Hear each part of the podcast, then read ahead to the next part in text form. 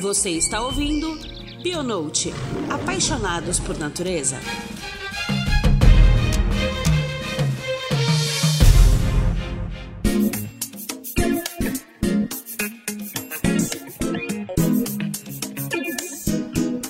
Ei, pessoal, esse é o nosso Bionote Podcast, seu canal de informação para aqueles que são apaixonados pela natureza. Este mês temos um tema muito interessante que é o manejo e contenção de animais silvestres. Você vai entender os desafios da rotina de quem trabalha não só com animais de cativeiro, mas também daqueles que podem ser reintroduzidos na natureza. Você sabe qual é o papel de um CETAS, os Centros de Triagem de Animais Silvestres? Quais são as ações e responsabilidades desses centros? Eles também são capazes de auxiliar na reintrodução de espécies na natureza? Para falar sobre esse tema importante, onde temos poucas informações sobre o trabalho e os desafios de quem está à frente nessa lida, convidamos uma bióloga maravilhosa e competente, a Vanessa Canaã, que é pós-doutora em Ecologia em Agrosistemas e diretora técnica do Instituto Espaço Silvestre. Vanessa, é um enorme prazer ter você aqui conosco. Muito obrigada e seja muito bem-vinda. Eu que agradeço o convite e a oportunidade de estar aqui com vocês hoje falando desse tema que eu amo tanto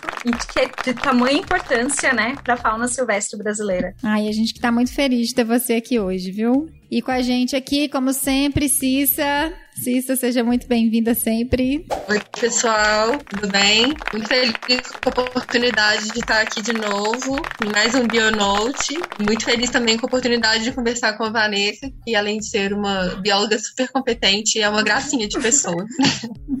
Obrigada. O prazer é, é todo meu.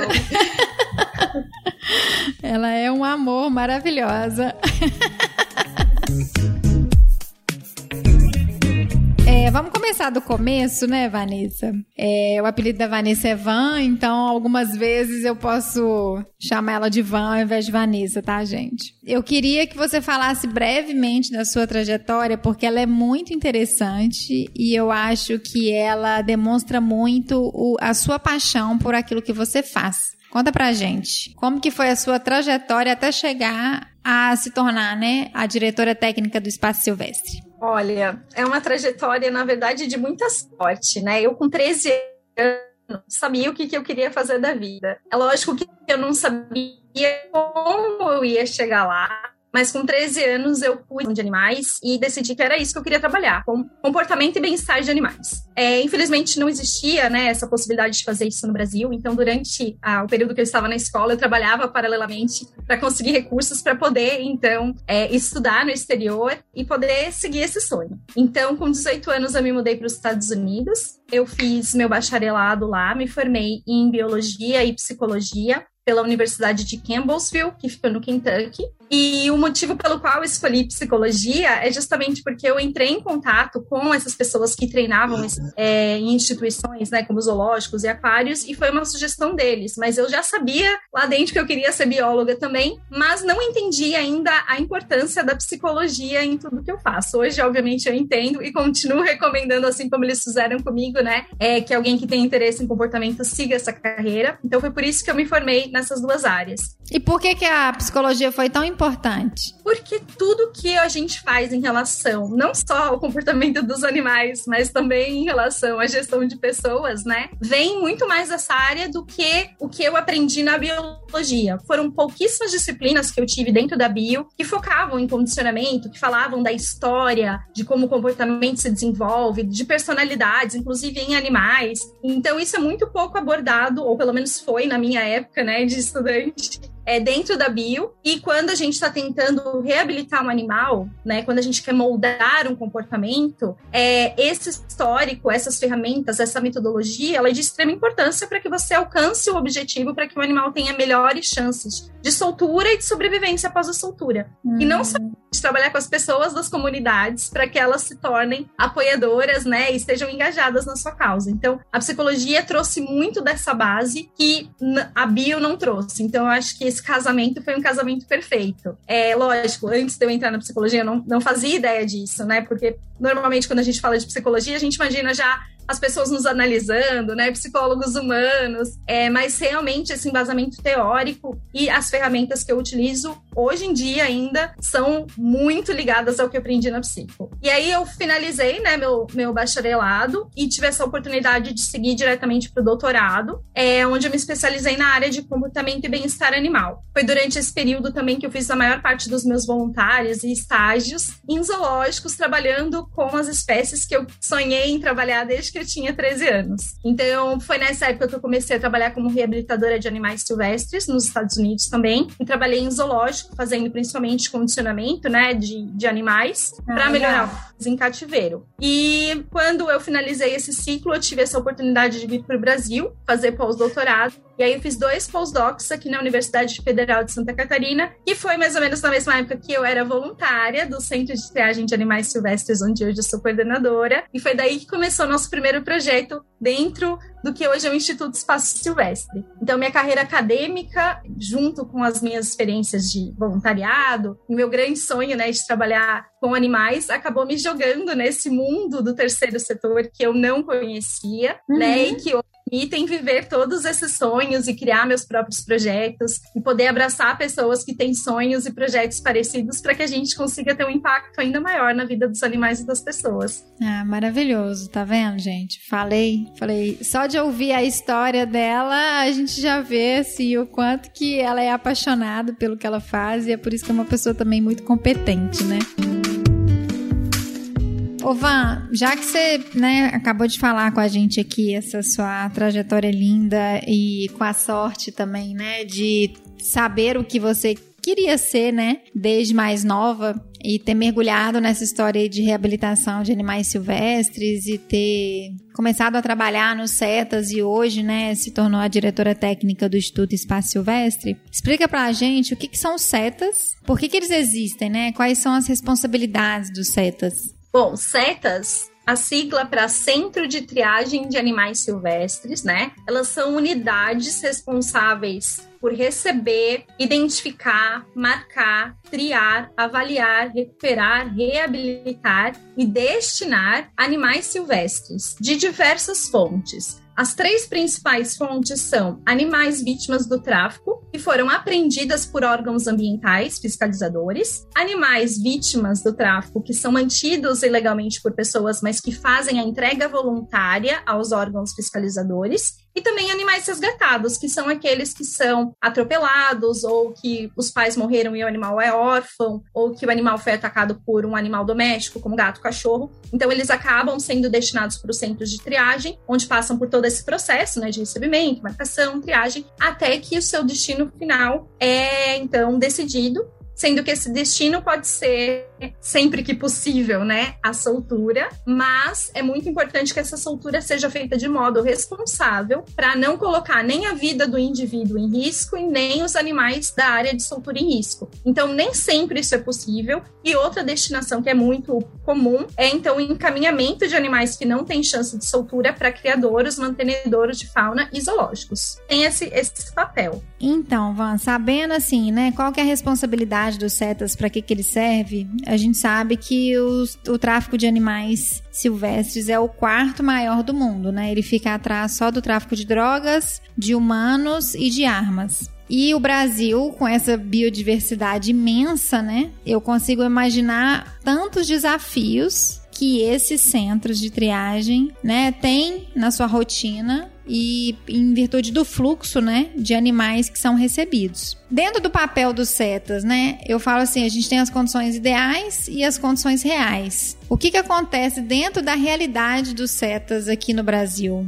em termos de recebimento de animais, de condições de trabalho e estrutura? Porque eu não acredito que a gente tenha estrutura suficiente para receber tantos bichos assim, né? Com certeza não, né, Ju? É, aqui no Brasil, nós temos três principais modelos de setas setas particulares, que são a minoria, setas é, setas do IBAMA, né? Ou seja, que ainda são é, manejados pela União, e os setas que são já, que já passaram, né? Cuja gestão já passou para os estados ou para os órgãos ambientais responsáveis da, pela fauna. É, aqui em Santa Catarina, por exemplo, nossos setas só existe um setas no estado inteiro. Nossa. É. Então você imagina se uma, né, nós, nós estamos em Florianópolis, que é no litoral de Santa Catarina. Então, se um animal se machuca no oeste de Santa Catarina, pode chegar 10, 12 horas de carro, né? Até esse animal receber um atendimento emergencial, né? Provavelmente já se perdeu essa vida. Então, assim, aqui em Santa Catarina, a nossa realidade é essa. Nós temos um CETAS, ele é cogerido pelo Instituto Espaço Silvestre e pelo Instituto do Meio Ambiente de Santa Catarina, que é o órgão responsável pela gestão de fauna do estado, né? Então, o IBAMA não tem uma parceria na gestão do, do CETAS, mas auxilia em algumas ocasiões, como, por exemplo, repatriações. Mesmo assim, o, o CETAS tem que atender a demanda não só do IMA, mas também do IBAMA, da Polícia Federal, da Polícia Civil, da, de, enfim, de todos os órgãos fiscalizadores que podem se deparar com um animal que está sendo mantido ilegalmente ou um animal que está sofrendo maus tratos. Então, assim, a demanda é gigantesca. É um estado inteiro com um centro, né? Que hoje em dia, é, ele, desde 2019, ele é gerido pelo Instituto Espaço Silvestre e pelo IMA. E desde então, o IMA realmente começou a tentar melhorar esse esquema de como atender esses animais em outras partes do estado até ele chegar no CETAS. Então, hoje existem pontos de apoio pelo Estado, que dão esse suporte ao IMA até que o animal seja né, transportado e recebido no CETAS para que ele passe pelo processo de triagem, reabilitação e destinação. Mas ainda assim, mesmo com esses pontos de apoio, certamente não são todos os animais que nem chegam a esses pontos de apoio. Né? Muitas vezes as pessoas querem entregar voluntariamente um animal, ou a polícia tem a necessidade de fazer uma ação fiscalizatória e não tem vagas, porque depende de espaço físico, de recursos para alimentação, para medicação, para pessoal, né? Porque é uma demanda 24 horas por dia, 7 dias por semana, 365 dias por ano, né? Uhum. Então é uma ação custosa manter um setas. E os desafios são esses, né? A demanda é gigantesca, a gente tem que fazer malabarismo para dar certo o mínimo do mínimo. Aqui no nosso Setas, a gente tem uma preocupação muito grande com a qualidade do serviço que a gente presta, né? Uhum. Então, mais do que quantidade, a gente pode. É, mas isso também acaba limitando, né? O número que podem entrar. Mas nenhum animal que, por exemplo, entra no Setas não recebe marcação, né? Não passa por triagem, não passa. Todos eles têm que passar por esse nosso processo de qualidade né, para que antes da gente fazer qualquer tipo de destinação dele. Então, isso aqui, mesmo com todas as demandas e todas as dificuldades e desafios, a gente presta. Vocês conseguem receber todas as espécies? Ou tem, óbvio, né, que algumas têm alguma limitação, mas assim, como que são? Qual, é, qual a, a, diversidade de espécies recebidas por um setas? Olha, nossos setas não têm estrutura para receber animais de grande porte, como por exemplo um puma, um jacaré adulto. É, então nós não temos recintos para isso, uhum. e, onde os animais poderiam ser mantidos em segurança. Isso não quer dizer que já não chegaram animais forte, né? Então às vezes chega um animal que precisa de um atendimento emergencial, que ou a gente pode ajudar aliviando do sofrimento desse animal. Então, se é um animal que realmente chegou num estado deplorável e a gente pode simplesmente, né, aliviar o, o sofrimento dele, nós conseguimos atender dessa forma, ou às vezes a gente faz uma avaliação rápida, já aconteceu inclusive de avaliar atrás da caçamba da viatura da polícia. Nossa encontrassem um outro destino, né? Então, um outro parceiro pelo Estado, que normalmente zoológicos, né, tem melhores condições, e pudessem receber esse animal. Então, isso também já aconteceu. Uhum. Tirando, nós recebemos aves, mamíferos e répteis, de pequeno e médio porte. E em algumas ocasiões já recebemos aranhas, libélula, que você imagina. Não, libélula, gente. Libélula. A gente recebeu uma libélula desidratada. Gente. Pelo menos a pessoa teve a intenção boa, né, gente? Exato. A intenção foi boa. Exato. Então, assim, nós temos que estar preparado para receber qualquer coisa a qualquer hora. Só para vocês terem uma ideia, considerando só o ano de 2021, nós recebemos 150 espécies diferentes. Nossa, né? Entre aves, mamíferos e répteis. São muitos. Então é, é, uma diversidade muito grande, muito grande mesmo. Entre essas espécies, quais são as mais comuns? Você sabe? Você tem. Sim. São mamíferos? Ou... Depende, depende da época do ano, sim, ah. É, na temporada de filhotes, predominam os filhotes de gambá. Olha. Em, é, em começo de setembro até mais ou menos fevereiro, predominam os, os gambazinhos. De apreensão, o que predomina são realmente aves, né? Passeriformes, uhum.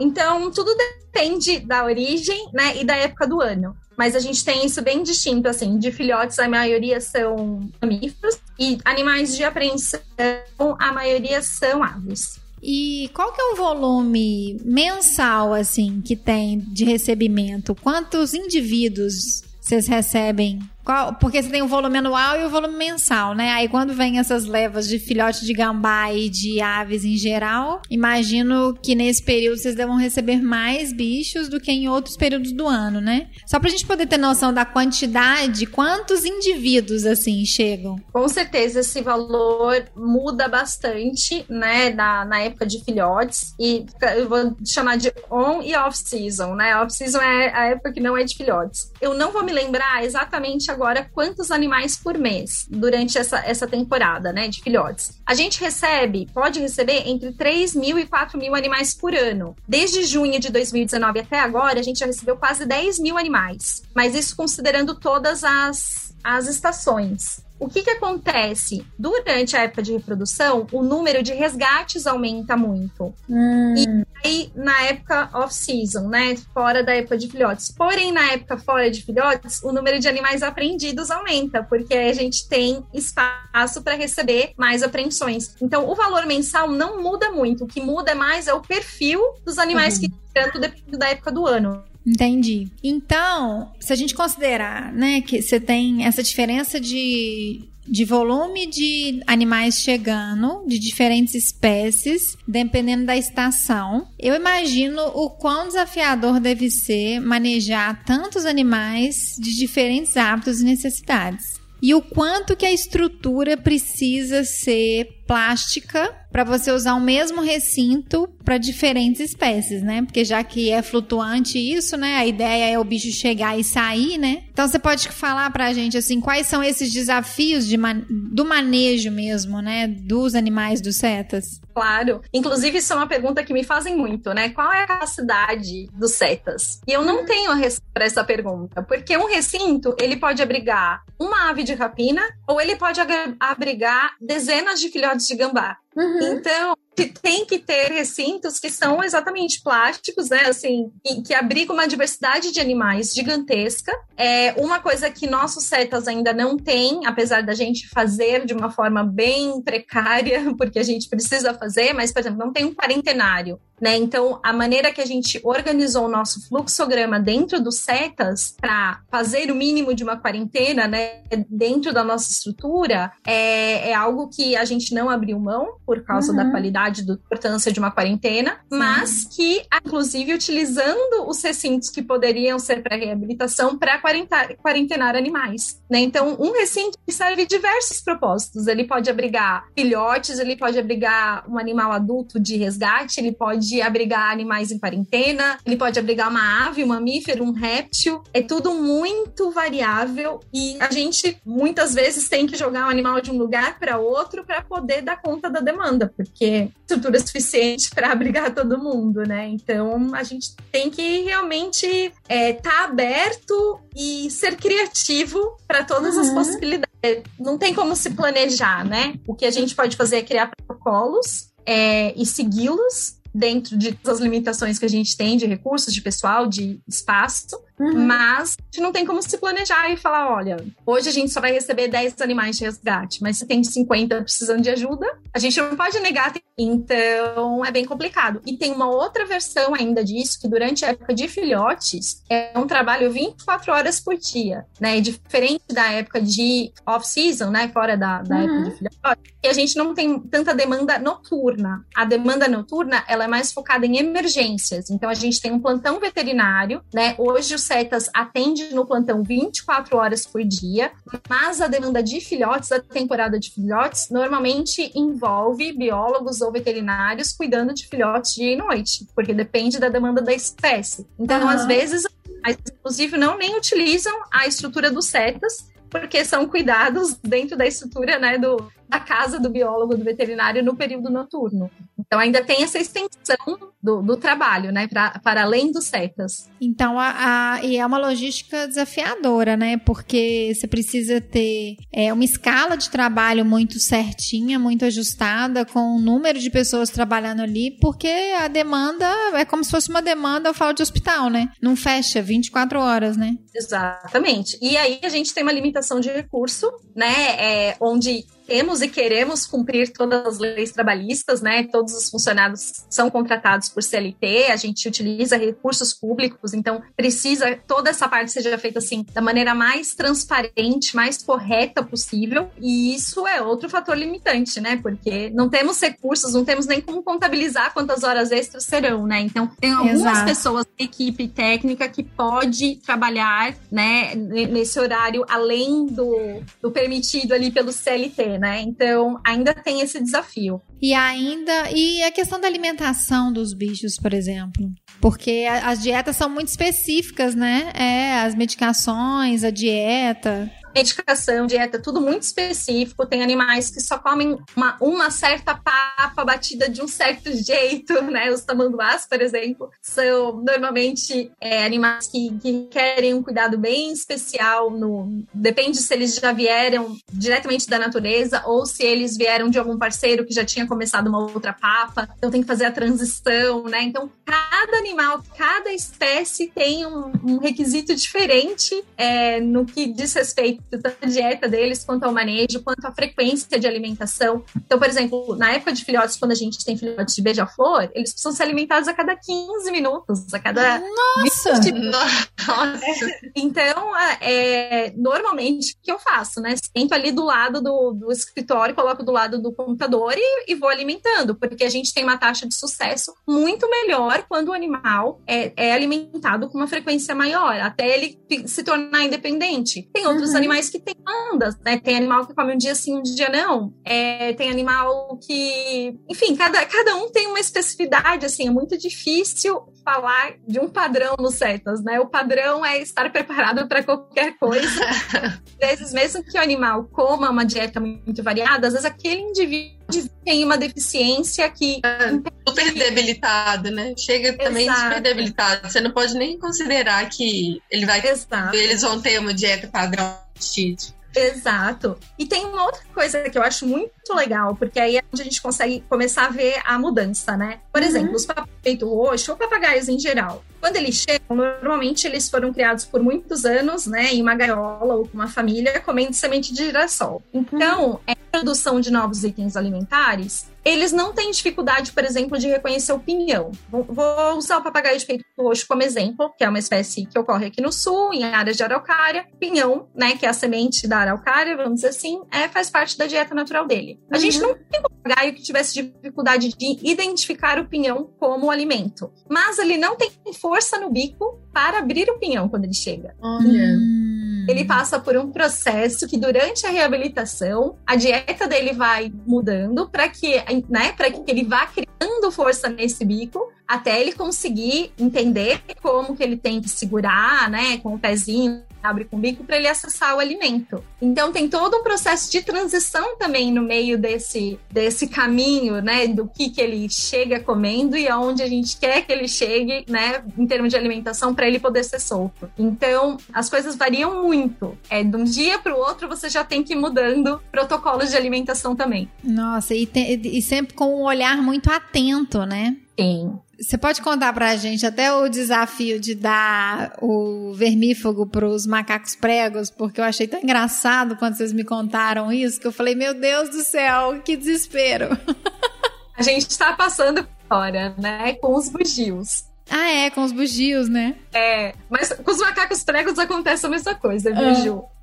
Eles têm personalidades e gostos diferentes, né? E, enfim, tem medicamentos que são ruins, que você consegue enganar eles uma ou duas vezes, até ele ele não quer, mas então, um desafio, por exemplo, com os bugios, é, ou com os primatas em geral, né? É que a gente está passando por isso nesse momento. Nós precisamos medicar os bugios, né? É um vermífugo, porque a, alguns deles apresentaram resultado positivo no, no exame do copro parasitológico. Só que nós temos animais com gostos completamente diferentes, né? E o remédio muitas vezes não tem um sabor muito é, apetitoso. Então, nós temos que testar cada animal com técnicas diferentes. Tem animal que pega no bolinho os dois primeiros dias, depois ele descobre e não quer mais. Tem um animal que só pega na seringa. Tem um animal que não pega de jeito nenhum. Que cospe.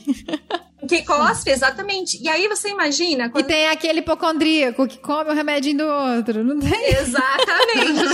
e aí, e tem isso mesmo. E aí você pensa em dosagens, né? E você tem que pensar na hora do seu manejo que você não pode correr o risco de superdosar um animal que vai roubar o do colega, e nem aquele que não vai ter a dosagem suficiente para tratar aquele problema que ele tá tendo. Uhum administração do remédio, né? Isso não é só verdadeiro com os bugios, não é com todos os animais, né? Tem animais que a gente tem que colocar na água e tem que ver se o animal bebeu água suficiente, enfim. Tudo isso é um processo longo e por mais que a gente tente, é, muitas vezes nem o, o, próprio recinto facilita esse processo, né? A gente corre o risco de não dar certo, né? E aí precisa fazer um teste de novo para saber se deu certo. E a gente não pode correr o risco de não dar certo muitas vezes porque o animal cria resistência, enfim. São desafios diários de que realmente exige que a equipe técnica conheça os indivíduos. E a importância de se manter a mesma equipe, né? Porque os bichos também precisam acostumar com essas pessoas. Exato.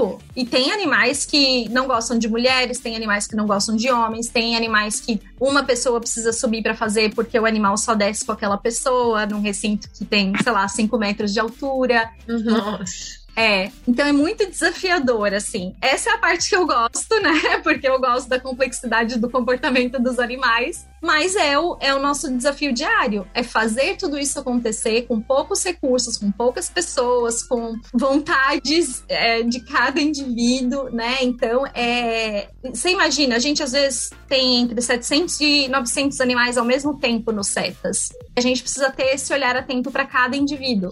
É. Então, com uma equipe reduzida, né? Vamos dizer assim. Então, é muito, é muito desafiador. Nossa, eu imagino. E sobre a questão assim, qual seria uma estrutura ideal de um CETAS, assim, que você imagina? Dentro de todos esses desafios, né? É dentro de a equipe que vai compor aquele centro de triagem, a estrutura de recintos, os, os materiais que vocês precisam para poder né, fazer essa lida de manejo e contenção. Sim. Estação quarentenária, que ela falou que faz falta é, também. Né? Exatamente. Qual que seria uma estrutura ideal, assim, de um CETAS? Tá, vamos começar por estrutura, né? Eu acho que ter setores apropriados para um CETAS. É, uma das dificuldades que existe hoje, inclusive em termos de legislação, né, é que você vê instruções normativas, por exemplo, com requisitos e requerimentos para criadores, mantenedores de fauna e zoológicos, mas para os CETAS é tudo muito aberto. Então hum. não existe mínimos de tamanho de recinto, disso, de aquilo. Então, muita coisa passa num setas que não seriam aceitos em outros tipos de instituição. Uhum. Isso dificulta, inclusive, a gente cobrar, né, os órgãos ambientais, né, os, os setores responsáveis por melhorias nos setas, até porque a gente sabe que recurso é uma limitação. Então, assim, uhum. realmente, no nosso CETAS, né, seria bacana ter um quarentenário, né, uma área apropriada de limpeza e desinfecção, né, de utensílios. Como eu disse, a gente improvisa tudo porque nós não vamos abrir mão da qualidade do nosso trabalho, mas muitas coisas são improvisadas e não como deveriam ser. É, uhum. Estruturas que permitam o manejo apropriado do animal. Então, assim, um viveiro de 5 metros de altura, é, será que ele realmente é necessário? Será que ele realmente ajuda né, o, a pessoa que tem que cuidar e manejar aquele animal a fazer o manejo apropriado? Né? Uhum. Então, tem outras maneiras de permitir que o animal faça, né, tenha o seu comportamento natural e que passe pelo processo de reabilitação, mas que também permita que as pessoas que estão trabalhando com aquele animal façam o um manejo adequado dele. Então, uhum. estrutura, eu penso numa estrutura que traga esses dois pontos, que permita que o animal se desenvolva, né, para chegar no ponto de soltura, ou que o recinto permita que ele viva ali, mesmo com as suas limitações físicas ou de saúde, até ele ser encaminhado, mas que também permita que o funcionário, né, o trabalhador, a equipe, a pessoa ali por trás consiga fazer o seu trabalho de maneira que, inclusive, beneficie o animal. Em termos de equipe, poxa, o ideal seria ter mais pessoas, né? É muito cansativo. É. Mas quais seriam as especialidades, assim, de uma equipe ideal, por exemplo? Ah, quanto mais multidisciplinar, eu acho que melhor. Né? Uhum. Hoje nós temos biólogos veterinários. Seria legal, né? Por exemplo, se fosse um zoológico, teria uma, um requisito de ter um zootecnista, né? Nós não temos. Então, o que, que nós fazemos? Nós entramos em contatos com parceiros que nos ajudam a bater martelo em dietas, por exemplo, ou sempre que a gente tem, né, uma dificuldade. Uhum. É, eu acho que parcerias, o CETAS não vai em lugar nenhum, porque ele é muito multidisciplinar. Ele requer alguém que entenda do comportamento, da saúde, da ecologia, da área de soltura, enfim, todo um processo, desde a hora que o animal entrou ali até a hora que ele vai sair, até questões assim, ó, genéticas. Então, já existem estudos genéticos sobre essa espécie? A gente sabe se a gente pode soltar ela nessa área, mesmo a gente não sabendo a origem? A gente tem uhum. que se uhum. questionar sobre todos os animais. Então, idealmente, né, no mundo perfeito, uma equipe CETAS teria profissionais de todas essas áreas. Como não existe, né, nosso mundo perfeito, nós buscamos apoio de profissionais que são super parceiros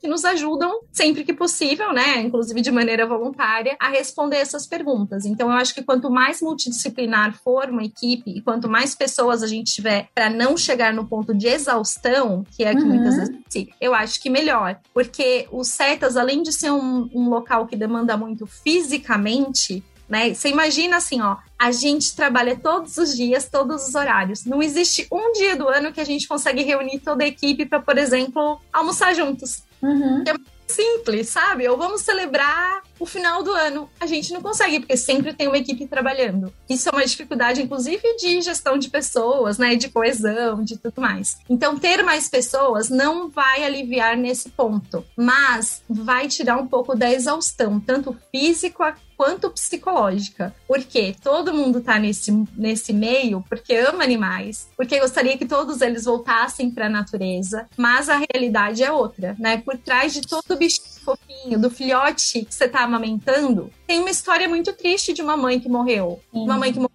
de uma mãe que foi atacada por um gato, por um cachorro, um animal que chegou todo quebrado porque alguém deu uma paulada na cabeça dele. Então, é lógico, a gente se satisfaz de estar ali tentando minimizar esses danos, mas por trás de cada animal que chega ali tem uma história muito triste e psicologicamente isso é muito pesado, né? uhum. né? Então, é, eu acho que, que ter uma equipe que entende isso, né? Um perfil de profissionais que estão prontos e preparados para lidar com essa realidade é um, é um desafio de um CETAS também. Imagina.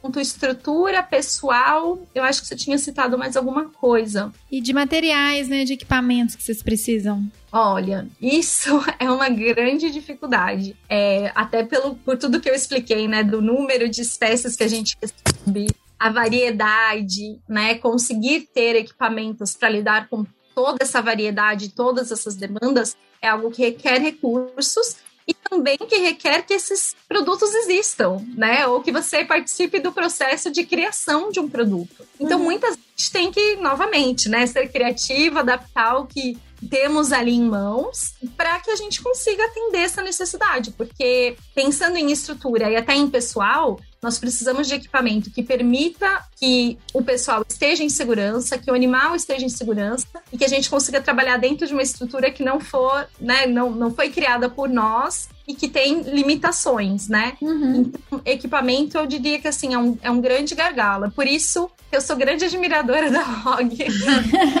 eu não falo isso assim para puxar saco, não, sabe? É de verdade. É uma demanda muito grande e, e ver uma empresa que tem esse interesse, que tem essa visão, que vai, que testa, que olha, que quer entender os desafios do dia a dia, é algo único, né? Então eu não falo porque eu tô conversando com vocês, não, é porque a gente sente do outro lado, né, as dificuldades disso. E às vezes até de já tentar mandar fazer caixa, sabe, no, no, no carpinteiro, né, no, no profissional uhum. que bairro, mas que não entende qual é a necessidade de um animal silvestre, porque é, não, não tá ali na lida, né? Não tem um conhecimento específico daquilo, né? Exato. Exato, Ju. E é importante, né? Porque também o, o, o, equipamento não é, além, né, de óbvio, tem que manter a segurança de quem tá manejando, mas não pode machucar o bicho também, né? Não, exatamente. Né?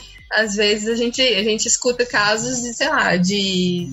Vai, o pulsar rasgou e aí o, machucou o, o, quem uhum. tava operando o equipamento, mas também enfim, uma, uma, sei lá, teve que usar uma armadilha para pegar um bicho. E aí o metal solta e enfia na boca do bicho. Exato. Uma, né? Então tem que ser é. seguro para os dois lados. A gente, Exato. a gente, na log, quando a gente pensa nessa criação, a gente é, é um desafio mesmo. Não, a, gente, a, gambiarra é boa. A gambiarra, a gente, acho que ela, ela, ela é necessária porque você falou, a gente tem, tem que fazer o que tem que fazer com os recursos que tem. Mas quando pega um material que é bom, é bem diferente, né? Ah, com certeza. Até na eficiência do trabalho, né? Você imagina tá manejando né, 700, 900 animais num dia, é, você poder fazer manejo que vai tomar 5, 10 minutos do seu tempo versus 3, 4 horas da sua equipe, faz uma diferença na vida de todos os outros animais, não só uhum. daquele que está manejando, né? Então, isso melhora muito a eficiência, sem contar na segurança, né? Isso é essencial. É, é o que eu digo, da equipe também, né? Porque, redu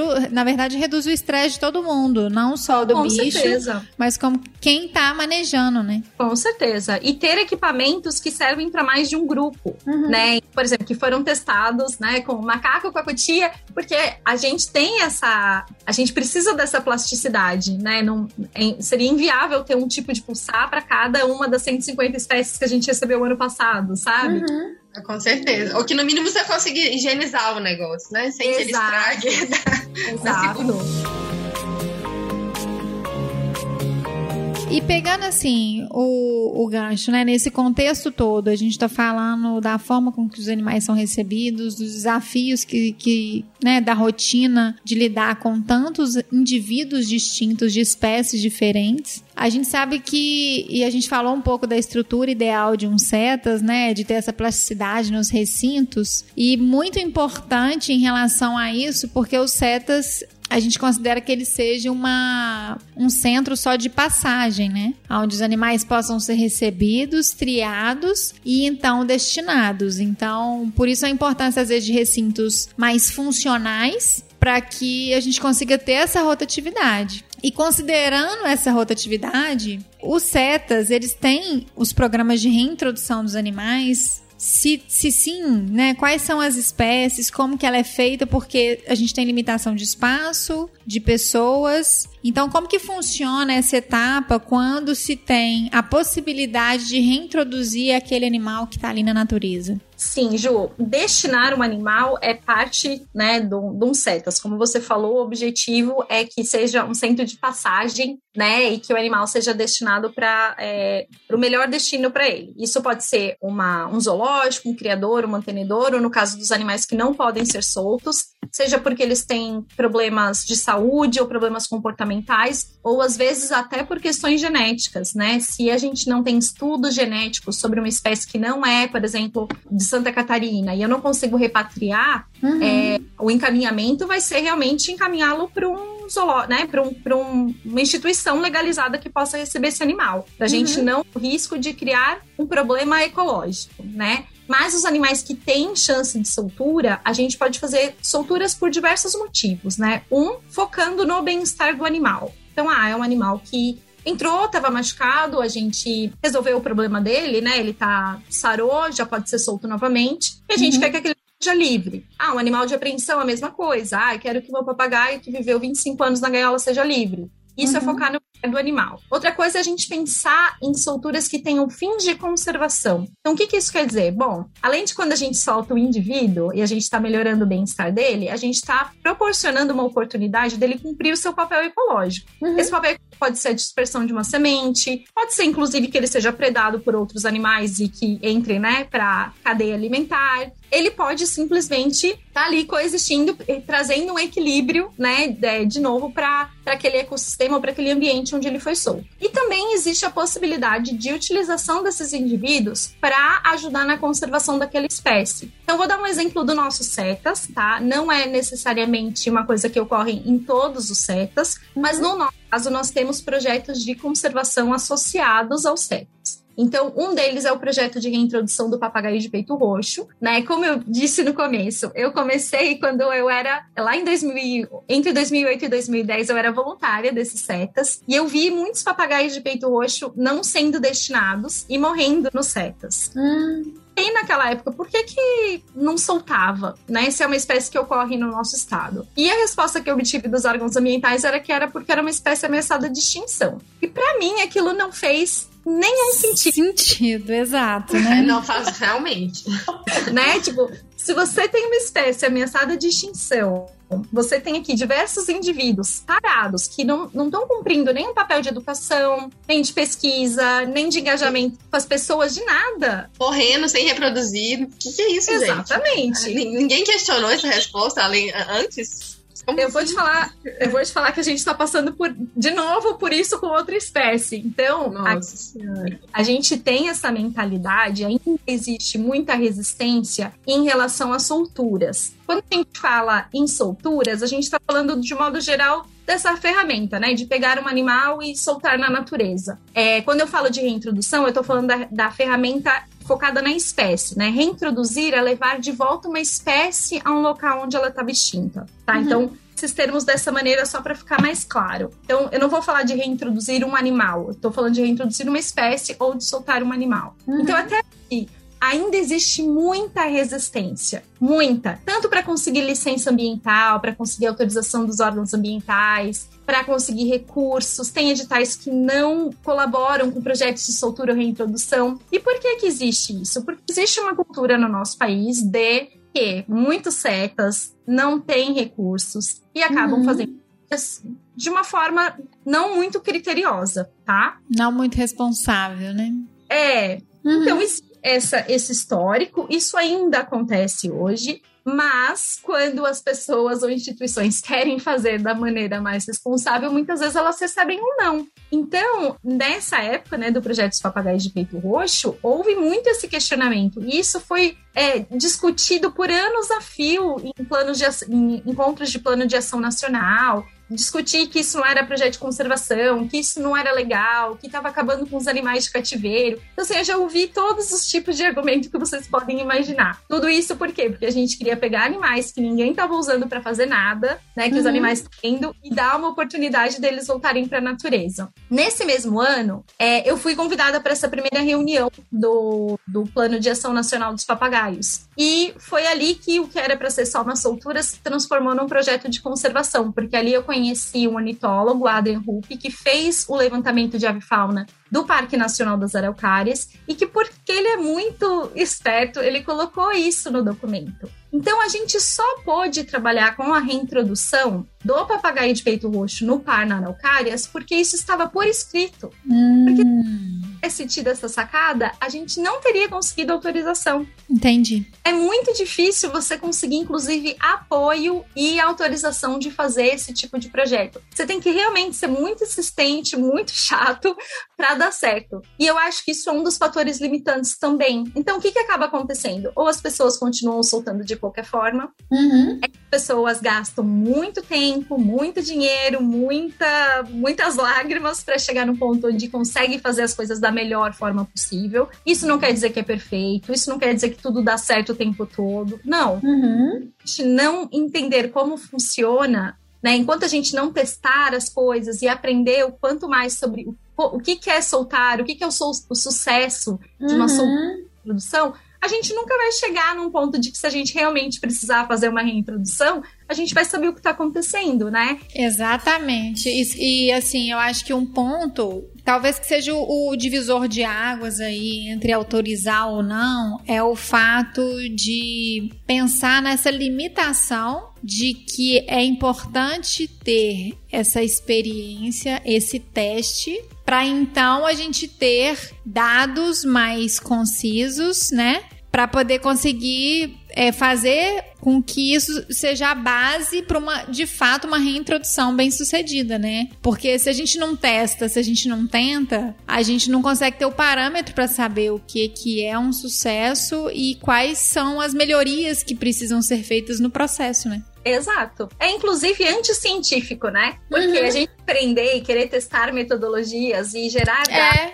para que possa ser discutido faz parte desse processo. E quando a gente dá um não de cara, a gente já está sendo contra o processo da ciência, né? De testar é. hipóteses. E ainda condena, né? Aqueles animais que poderiam que vão ficar às vezes o resto da vida ou pouco tempo, né, se eles sobrevivem pouco tempo dentro de um recinto, fadados a limita aquela limitação ali, né, sem aproveitar daqueles daquel daqueles indivíduos que já passaram por esse processo de estarem em cativeiro há muitos anos, de terem entrado, né, para esse número de tráfico de animais serem pelo menos utilizados como recurso, como base para desenvolver ciência, para que outros tenham oportunidade de serem reintroduzidos e sobreviver na natureza, né? Exato. E assim, o, o volume de animais é tão grande, ainda mais os papagaios de peito hoje. Até hoje a gente recebe animais né, dessa espécie. Que, como eu falei, se você faz de uma maneira responsável, você não solta todo mundo. Existe uhum. um grande de animais que não tem condições de soltura. Então, esses animais poderiam sim ser a base para um programa de educação ambiental, para um programa de cativeiro, para reprodução, para que os filhotes sejam soltos. Uhum, fazer banco genético, né? Exatamente. Só que ainda assim a gente, vou dar um exemplo nosso, a gente ainda tem papagaio de peito roxo que não tem destinação, que as instituições não querem, porque ainda não tem, mesmo 10 anos, 12 anos depois, ainda não existe um programa de cativeiro organizado para pegar esses animais que não têm chances de soltura, ou até aqueles que têm, né? Uhum. É, se, se o órgão ambiental não gostaria de soltar, por exemplo, poderia aproveitar esses animais, mas ainda hoje isso não é organizado de uma maneira efetiva. Então, você imagina se a gente tivesse desistido lá em 2010, quantos animais teriam morrido em cativeiro sem cumprir absolutamente nada, né? Nenhuma função além de estar vivo num cativeiro. Uhum. Então, é realmente assim muita força de vontade, requer muitas pessoas acreditando. Lá atrás era mais difícil porque a gente não tinha dados. Então uhum. era assim, ó, testar, né? Acredita em mim. Hoje em dia eu tenho dados e falo, olha, eu continuo acreditando nisso, a gente trabalha fortemente com isso, mas olha, eu tenho dados para mostrar que dá certo, né? Vai lá no parque que você vai ver os papagaios voando, é. né? Uhum. Produzindo na natureza. Então, ali é um caso da gente estar tá revertendo uma extinção local, dando um destino bacana para animais que foram vítimas das ações humanas. Mas não... tão importante quanto salvar, né, essa espécie Exato. é também abrir precedente para começar a fazer com outros grupos, né, gente? Porque se Exato. ninguém começa, não que eu não, não, sei se vocês foram os primeiros, obviamente já existem outros grupos, mas assim, Sim. quanto mais pessoas insistindo nisso, mais isso vai virando uma normativa, enfim, não sei. Com certeza. A gente tem que sair da inércia de, de falar não para algumas coisas que não fazem sentido. Exato. A gente, é, quando começou, não tinha nenhum projeto de reintrodução de psitacídeos em unidade de conservação federal. O nosso foi o primeiro aprovado, né? Desde então já tem outros projetos, né? E os projetos, dentro do possível, se unem para se ajudar nas argumentações, né? Uhum. E outros projetos hoje de reintrodução, inclusive de outras espécies, alguns muito bem sucedidos, outros aprendendo ainda, melhorando, né? São diversas espécies. Então, o importante é isso, né? A gente trabalhar junto e saber dizer, olha, errei, podia melhorar aqui vamos tentar na próxima soltura fazer de outra forma. É, ao invés de falar assim, não, é uma coisa muito ruim, não vai dar certo. Porque a velocidade e o tamanho do impacto negativo que nós humanos estamos causando na fauna, né, na biodiversidade, é muito maior e muito mais rápido do, do que qualquer ação que a gente está tomando para reverter esses danos. Uhum. Então, enquanto um ano para conseguir soltar, às vezes, 30 papagaios, 50 papagaios estão sendo retirados da natureza. Então a gente precisa se unir para fazer, usar todas as ferramentas, né? A soltura, seja ela como base para reintrodução, revigoramento populacional ou uma soltura experimental, ela é só uma das muitas ferramentas que a gente pode usar para ajudar na conservação da espécie. Né? Uhum. Por exemplo, nós, a gente tem educação ambiental, a gente tem geração de trabalho e renda, mas tem várias outras coisas que podem ser feitas. E se a gente se unir e fizer em parceria, é bem melhor para todo mundo, né? Então, eu acho que a gente está nesse caminho. Eu acho que é muito difícil para todos os setas poderem fazer algo desse tipo, porque hoje, né, a gente consegue manter esses projetos não é com recursos dos setas, nem com o pessoal dos setas, né? A gente criou um projeto específico para isso, captamos recursos específicos para isso, porque é algo realmente demorado, intenso. Então eu, eu acredito que muitos setas não consigam fazer por isso, né? E porque existe, não existe esse estímulo, né? Uhum. De vamos vamos fazer juntos, né? É uma coisa meio que separada e um cada lado julgando o outro. Então eu acho que a gente ainda tem um caminho muito para percorrer, mas no nosso setas a gente consegue fazer isso, não só com os papagaios de peito roxo. A gente trabalha hoje com todos os animais que saem dos setas, eles saem para uma soltura pela nossa equipe dos Silvestres SC, que foi um projeto que a gente criou uhum. no ano passado incorporou o projeto dos papagaios de peito roxo, mas que tem essa intenção, não só de soltar os animais, mas de dar esse apoio após a soltura. Então, tem animais que têm que ficar em viveiro de ambientação, tem uhum. animais que precisam ser monitorados, tem animais que precisam de alimentação suplementar, e aí entra, inclusive, o uso de equipamentos, né? A gente não pode ir para uma soltura sem um pulsar, por exemplo, porque vai que o animal se machucou no transporte, ou se chega lá na hora de soltura, ele precisa ser capturado novamente. Então, nessa hora também é importante ter um olhar técnico e equipamentos bons para que isso possa acontecer. E não só isso, mas para que a gente trabalhe também com as comunidades das áreas de soltura, porque tão importante quanto treinar o animal é treinar as pessoas, porque alguns desses se aproximar, né? Alguns desses animais as pessoas podem observar com uma medalha, com um rádio polar, com uma anilha, e essas pessoas passando essas informações para gente, já é mais um dado que mostra se o animal está se deslocando, se ele está sobrevivendo, o que está acontecendo com ele. Então, tudo isso é ciência, né? A ciência cidadã é uma parte muito importante desse trabalho. Então, Exato. é uma amiguinha, mas eu acho que é, aos poucos outros setas vão, ou outros grupos de pesquisa, né? Que normalmente quem faz esses projetos de, de conservação ou de reintrodução, às vezes são pesquisadores em conjunto com outros setas para fazer isso acontecer. Mas eu não acho que é a realidade ainda na maioria dos setas. E esse trabalho, a gente vê que ele é um ciclo completo, né? Que ele passa não só pela parte da, do manejo, da habituação, da, do resgate desse do comportamento instintivo do bicho, né, para ele conseguir se se virar, né, na natureza sem todos os cuidados que ele tem dentro de um centro de, de triagem, fechando esse ciclo no trabalho com a comunidade, né? Que é o trabalho que enriquece muito, que está associado à educação ambiental e das pessoas estarem engajadas com aquele propósito daquele projeto e da forma com que ele chega ali na comunidade, né? Exato. Inclusive para elas se sentirem parte do processo uhum. e que era e já vê alguns desses resultados que a longo prazo isso resulte em menos animais chegando para reabilitação. Exato. Quando a gente começa com, o, com a educação ambiental, a gente vê na verdade um boom, né? Que as pessoas começam a falar assim: poxa, mas eu tenho um papagaio, meu vizinho tem um papagaio, então na verdade tem um aumento na entrega voluntária. Uhum. Para começar a ver assim, as pessoas já sabem a quem procurar em caso de resgate, mas o número de animais apreendidos ou entregues voluntariamente diminuiu porque ele fez esse boom que a pessoa entendeu o que, que ela estava fazendo, uhum. fez área, diminuiu a, a, retirada de animais da natureza, seja porque as pessoas entenderam o conceito ou porque tem medo, porque sabe que existe gente de olho naquela espécie. E aí uhum. vocês pessoas que agora sabem assim, poxa, se eu encontrei um animal machucado, eu já sei para onde levar. Então é realmente assim, o objetivo é diminuir o nosso trabalho de recebimento de animais apreendidos a longo prazo, porque a gente gostaria que isso não existisse, né? E, que, enfim, a gente está aqui para o que precisar, mas o ideal seria a gente viver num mundo onde a gente não, não tivesse esse impacto negativo tão grande, né, na nossa fauna. Com certeza, e eu falo que aí a gente vê o quanto que esse trabalho ele é muito bonito e ele, é, inclusive, ele impacta diretamente no modelo, eu falo assim, muito do modelo mental da sociedade, né? Porque a partir do momento que ela está engajada e que ela tem conhecimento sobre aquilo, o Cetas ele para vamos dizer assim, num termo de enxugar gelo, né? Porque quando você não leva essa conscientização para a comunidade, não vai parar de ter animais chegando, né? Animais vão estar tá sempre chegando. E quando a comunidade se conscientiza de tudo que é feito e da importância de se manter os animais na natureza, elas passam a fazer parte da proteção daquela biodiversidade ali, né? Exato, Jo. Não só isso, mas uma coisa muito legal que acontece também é que, assim, a gente tem alguns tipos de pessoa, né?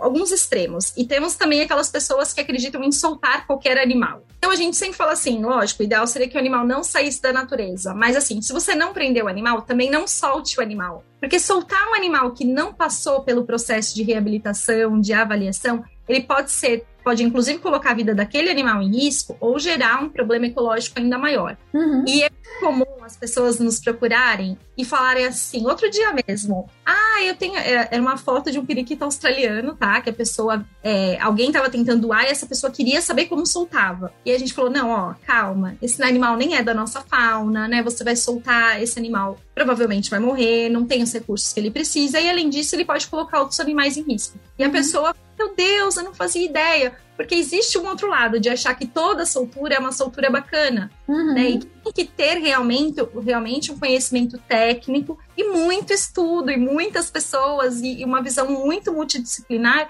para tomar uma decisão dessa. Então, Sim conhecimento da população, ele serve para os dois lados, tanto para não retirar, mas quanto para não criar novos problemas ecológicos. Porque é assim que a gente acaba com essas espécies exóticas e exóticas invasoras por aí, né? Exatamente. E que causam um grande impacto né, na biodiversidade. Exato. Isso é pauta para um outro bionote, um bionote completo. É, Nossa. é verdade. Exatamente. Vanessa, nossa, eu não sei nem como te agradecer todas essas informações que você trouxe. Eu acho que é um trabalho desafiador, maravilhoso a gente vê assim, são muitas as dificuldades, né, que um setas enfrenta para poder existir por si só. Então, tem que ter muita dedicação, tem que acreditar muito e amar muito o que faz para poder conseguir manter, né, o ânimo e o, o fôlego para poder lidar com essa rotina, né, diante de tudo isso aqui que você comentou com a gente, desse trabalho maravilhoso que vocês fazem. Eu queria que você falasse um pouquinho pra gente, pra gente finalizar esse episódio com o coração mais quentinho do que a gente já tá, falando sobre o Instituto Espaço Silvestre e os seus projetos associados, porque é uma iniciativa maravilhosa, é uma iniciativa muito responsável, é um instituto que tem uma, uma gestão e uma administração muito bem feita e que cada vez está ganhando mais espaço e cada vez conseguindo mais verba para poder destinar para tantos projetos que vocês estão envolvidos, né? Fala um pouquinho para a gente sobre o Instituto. Claro, Ju, primeiro eu queria agradecer, né? Eu acho que quando a gente ouve, né, quando a gente conversa assim, a gente vê quantas dificuldades realmente existem e que esse tipo de trabalho não é possível sem parcerias. Né, e eu, frisei bastante isso, acho que na minha fala, mas é muito importante frisar o quanta diferença a Log Nature está fazendo, né? Não só por ser parceira do Silvestre SC, nosso primeiro patrocinador do Silvestre né? Então, realmente deixa o coração muito quentinho de ter parceiros que a gente confia tanto, que a gente admira tanto, né? E, e saber que é mútuo, né? Que é recíproco. É recíproco, é verdadeira, é muito. E, e, de acreditar no nosso trabalho e na nossa missão e sonhar com a gente. Então, eu quero muito te agradecer por essa oportunidade de estar aqui, né? E de falar do Instituto. E também vou falar dos outros projetos, porque vocês também são parceiros de outros projetos do Instituto. Uhum. Então, tenha, tenha essa certeza no seu coração, assim, de que não existe o trabalho que a gente faz sem parceiros como vocês. Então, vocês fazem parte da nossa história e desse impacto todo que a gente já tem e do que a gente tem pela frente, porque eu ainda tenho muitos sonhos e a gente ainda vai realizar muitas coisas juntas. A gente vai sonhar muito ainda, não tenho dúvida. E assim, eu é que agradeço de, de vocês existirem com essa iniciativa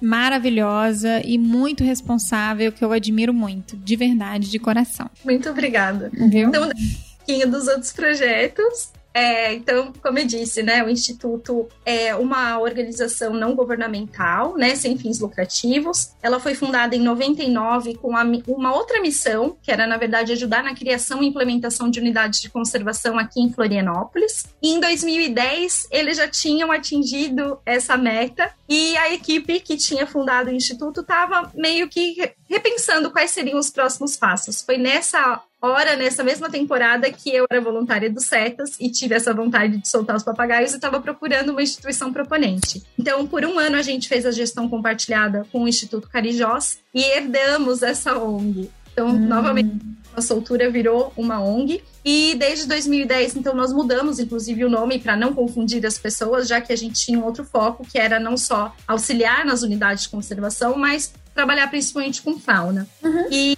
esse sonho foi crescendo, né? E a partir de 2019 a gente fez um boom porque nós começamos, a, além do projeto dos papagaios de peito roxo, nós abrimos a nossa casa para outros projetos. Assim como um dia a Deisiane, né, que era a presidente da época, abriu as portas para que a gente pudesse fazer nosso trabalho dentro do Instituto, o Instituto Espaço Silvestre abriu as portas para que outras pessoas que tivessem sonhos similares pudessem sonhar conosco. Então, hoje nós temos cinco projetos principais. Um é o CETAS, né, que eu falei bastante aqui, que é o Centro de Triagem de Animais Silvestres. O segundo é o Silvestres SC, que é um pro programa, né, que nasceu com essa vontade de fazer solturas responsáveis e educação ambiental, é, mas que acabou englobando o projeto dos papagaios de peito roxo. Então, apesar dele nascer oficialmente o ano passado, ele, ele na verdade ocorre desde 2010 nós temos o projeto Xalana Esperança, que foi um coletivo de mulheres que em 2010 se uniram para ir para o Pantanal ajudar na questão das queimadas, que, enfim, foram bem grandes, né? Apesar de ser um problema recorrente, foi,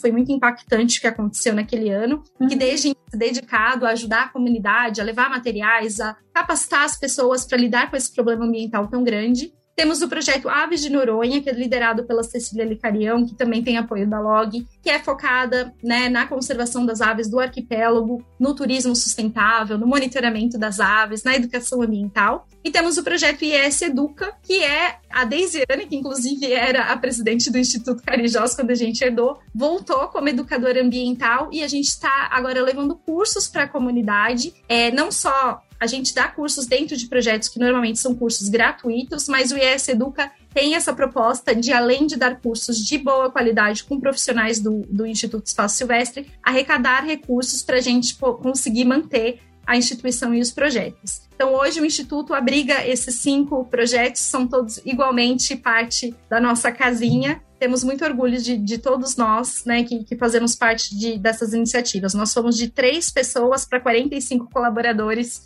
em, em três anos. Então, foi um crescimento muito rápido, mas com muito orgulho e com muito cuidado para que fosse feito de maneira responsável. É, isso denota, de fato, a seriedade do trabalho, né? Senão não teria crescido tanto em tão pouco tempo. Sim, muito amor e muita seriedade, com certeza. Isso. E qual que é o site do, do Instituto, o Instagram, para as pessoas que quiserem entrar em contato e saber um pouco mais? Claro, nós temos o website que é www.espacosilvestre.org.br. É espaco porque não tem cedilha, uhum. né? Acesso para todas as nossas redes sociais. Então, hoje o Instituto tem um Instagram que é bem forte, que é @espacosilvestre, mas nós também temos um canal no YouTube, no TikTok, no LinkedIn e no Facebook. Então, entrando no nosso site, as pessoas conseguem acessar todas essas redes e acompanhar nosso trabalho diariamente. Tem notícias de todos os projetos. Então, venham nos acompanhar. Qualquer dúvida, qualquer sugestão, qualquer ideia que quiserem entrar em contato, em contato com a gente, vai ser muito bem-vinda. É, eu tenho acesso a todos os e-mails, todas as redes sociais, então muitas coisas caem diretamente em mim. Fiquem à vontade para entrar em contato. Ah, então, pessoal, vocês estão vendo aí, né? Não perca a oportunidade de conhecer um pouco mais, porque é um trabalho trabalho maravilhoso e com certeza pode contribuir muito, principalmente para quem quer atuar na área, né? Com certeza. Ai, olha, eu saio desse, desse episódio aqui mais apaixonada do que eu entrei, mais apaixonada do que eu conhecia aí de vocês pessoalmente. Então, obrigada mais uma vez, viu, Van? Eu que agradeço. É recíproco, eu que agradeço. e até a próxima, né? Até a próxima. Teremos muito mais episódios para poder gravar com, com toda certeza. E Cissa, muito obrigada mais uma vez pela sua participação, por estar sempre aqui conosco. É isso, eu que agradeço a oportunidade de conhecer pessoas tão incríveis, inspiradoras igual a Vanessa. Obrigada, gente. Até o próximo dia noite, pessoal. Até. Beijos Até pra vocês. Este foi mais um episódio do Bionote. Se você gostou, não se esqueça de compartilhar com a sua rede de amigos e levar a nossa informação ainda mais longe. Assim, todo mundo se conecta e aprende mais. Este podcast é oferecido pela Log Nature, uma empresa que trabalha com soluções para quem pesquisa a biodiversidade. Para saber mais, acesse o nosso site e as nossas redes sociais através do www.lognature.com.br, no Instagram arroba log underline nature, no LinkedIn Log Nature e no Facebook Log Materiais e Ferramentas. A edição desse podcast é feita pelo nosso parceiro Aerolitos. Mês que vem tem muito mais. Até lá. Beijos.